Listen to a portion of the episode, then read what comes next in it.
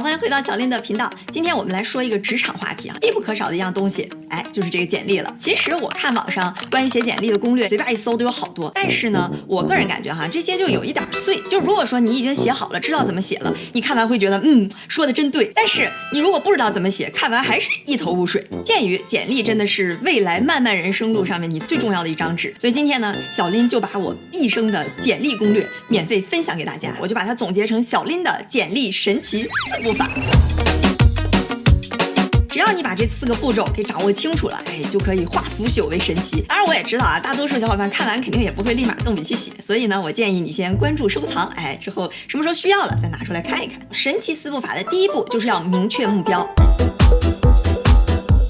你可别小瞧了这一步哈，这步非常的重要。其实很多同学在写简历的时候有这么一个误区哈，就是呢，把我之前所有我觉得比较光辉的经历都写上去。我小学画画比赛得了一等奖，高中长跑第一名，又扶老太太过马路被表扬有个奖状，全都写进去，然后满满当当写一页纸，然后就心满意足，觉得嘿大功告成了。但是啊，你想，如果这样一份简历放到一个 HR 面前，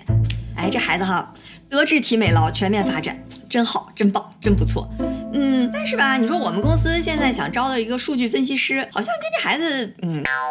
这样你就失去了一次机会，因为你想哈，不同工作它需要的技能是不一样的。我做金融，我需要金融建模分析；我做码农，我需要会 coding；我做数据，我需要会数据分析。不同的 HR 他在挑简历的时候都会去找你相关的信息，所以简历它其实是一个命题作文，不是我们可以天马行空去写的散文，或者是把自己个人经历全写出来的个人传记，而是要针对那个岗位，把我们自己能论证出来，哎，我就是适合这个岗位的一个候选人，我就是具备了你想要的这些经历、知识、技能，我就是你想找的人。这其实就是第一步要明确目标的重要性，因为只有你明确了要找什么工作，你才能后续知道他需要什么样的经历和技能往简历上写。这也回答了其实很多小伙伴问 Lindsay 的一个问题，就是如果我找不同的工作，我是不是需要不同的简历呢？哎，没错，真聪明，就是这样的。那具体怎么操作呢？因为我们找工作都会有那种申请的岗位描述，这时候呢，你就可以去找一个你想找的那个工作，然后去看仔细看他的职位描述，还有下面所需要的知识技能，然后对着你过往的经历，把自己描述成那么一个人。当然，如果你有一些朋友啊、师兄师师姐是正好。从事你想做的工作，那你也可以问问他们这个岗位需要一个什么样的人，这样呢，你就拿到了那个核心的命题。拿到这个命题之后呢，我们就来到了神奇四步法的第二步，就是筛选经历。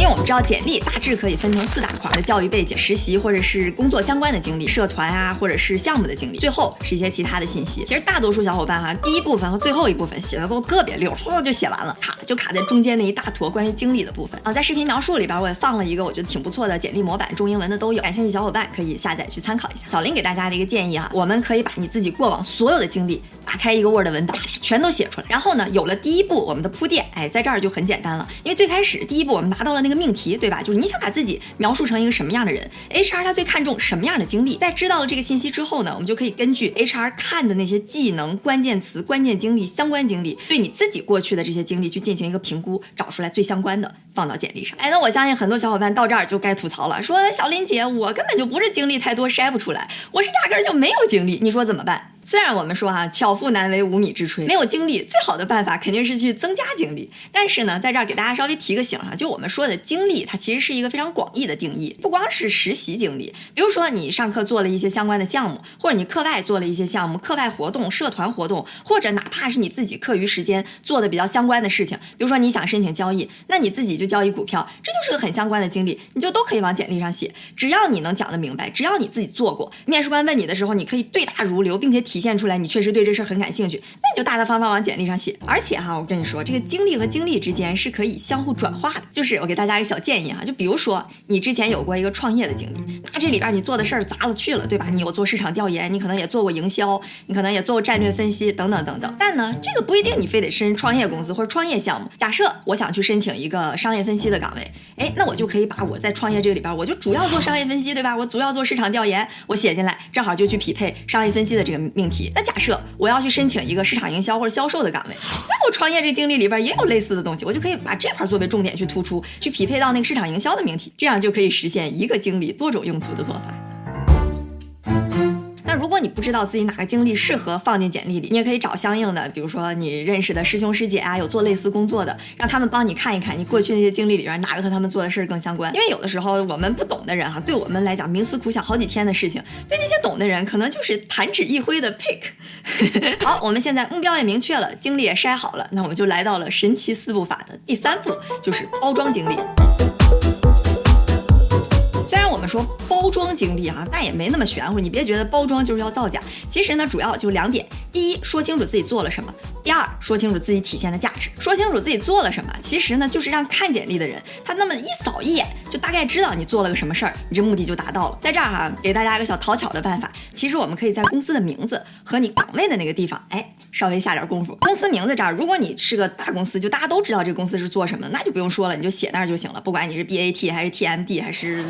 如果是一个不太知名的公司，或者大家不知道它是干嘛的，那其实我们可以在公司的名字后面打个括号，说明一下这个公司是做什么的。或者如果这个公司在行业里边非常厉害，那你可以通过一些相应的数字去体现出来。哦，原来你这个公司虽然大家不知道，但它是行业里的顶呱呱。就比如说你在一个资产管理公司做实习，这公司呢，嗯，是个家族的资产管理公司，名气可能不是很大，但管的钱很多。那你就可以在这个不不不 family office 后面写上说 AUM，就是管理的资产数额是多少多少啊？那人家一看，哇塞，好几百个亿，厉害厉害，就就是这个意思。好，然后我们说职位这儿哈，职位呢，其实我们在公司里边你都会有一个分析员啊什么的类似的职位，但是我们在简历上写的时候，其实你不一定非得跟公司里头的那个职位写的一模一样，因为公司那个职位有时候就是个 title，比如说分析员，对吧？你是什么分析员？engineer 工程师，他要么就是个级别，要么是个很大的工种。那我光看这个词儿，我假设我是个看简历的人，那我哪知道你都干了什么，对吧？所以其实我们在写简历的时候，你可以尽可能的把你做的相应的事情在这儿写出来。比如你是个股票的分析员，还是债券的分析员，还是并购的分析员，对吧？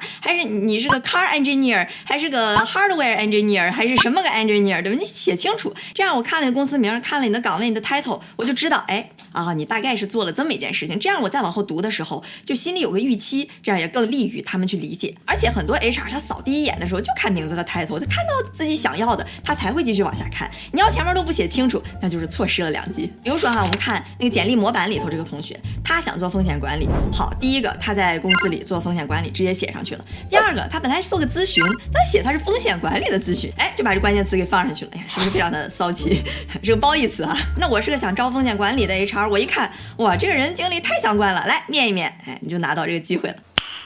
Nice。再往下一点呢，就是我们尽可能的突出这个经历里头的亮点和成绩。这儿，我建议大家哈，可以试图去回想一下，就是你在做这个实习、做这个工作或者做这个项目的过程当中，有没有真的你发自内心觉得你解决了一个问题，或者是你在跟你爸爸妈妈、跟你男朋友、女朋友、跟你朋友讲这个经历的时候，你真的会觉得特别骄傲，就特别想表达的这种时刻，这些往往都是能突出一些你的成绩和亮点的时刻。那你当然就可以把这些经历大大方方的放到简历里去。在写经历这儿呢，我还有两个比较实用的小建议，哎，给到大家。第一个呢，就是尽可能的用数字去量化你的成果。就比如说我做市场营销，我写公众号，对吧？我可以写我会用什么什么什么工具，当然这很好，但是这体现不出来你跟别人有什么区别。如果你可以写我写了多少篇文章，涨了多少粉丝，阅读量增加了多少，同时我比前一个人带来的收益增加了多少百分之多少多少，你有了这些数之后，那你创造的价值也就很自然的体现出来了。然后在面试的时候，假设面试官再一问啊，你是怎么做到的呢？哎，你再从兜里把你的小故事娓娓道来。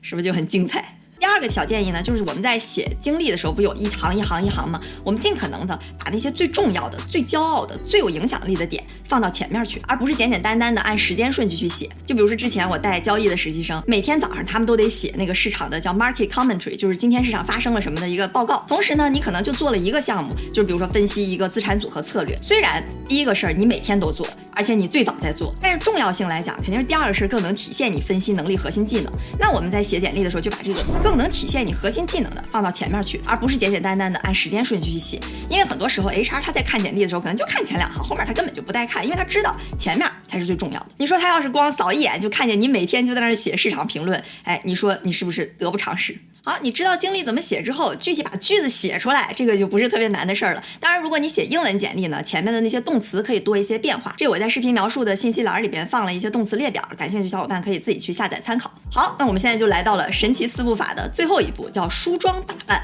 哎，东北话就叫收拾立着，英文叫 formatting。其实呢就是把格式调整的让它清晰、美观、简洁。这步呢其实也比较简单，没有特别多的技术含量，所以呢很多小伙伴也不太重视。但是啊，我跟你讲，这个真的就是性价比极高的一个步骤，真的就是你花都不到百分之二十的精力，最后的效果就超过百分之八十。就比如我之前筛简历的时候，有的简历哈，你真拿到手里就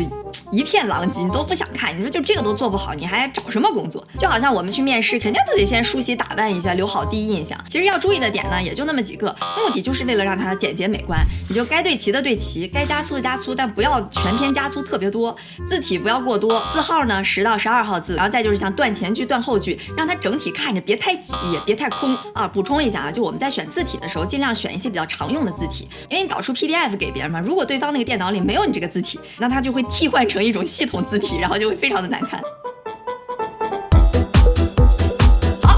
你的简历就大功告成了。最后再啰嗦一句哈，简历真的是太重要了，就千万不能偷懒。如果你想偷懒，就记住小林的一句话：出来混，欠的债总是要还的。今天的懒惰只能换来明天的悔过，赶紧准备好自己的简历吧。如果你觉得小视频实用还不错呢，欢迎点赞支持。然后下面信息栏里有其他的资源供大家参考。弹指一挥的 pick，我哪知道你是什么分析员？这个人是不是非常的骚？再往下一点呢，就是我们尽可能的突出这个经历里头的亮点和成绩。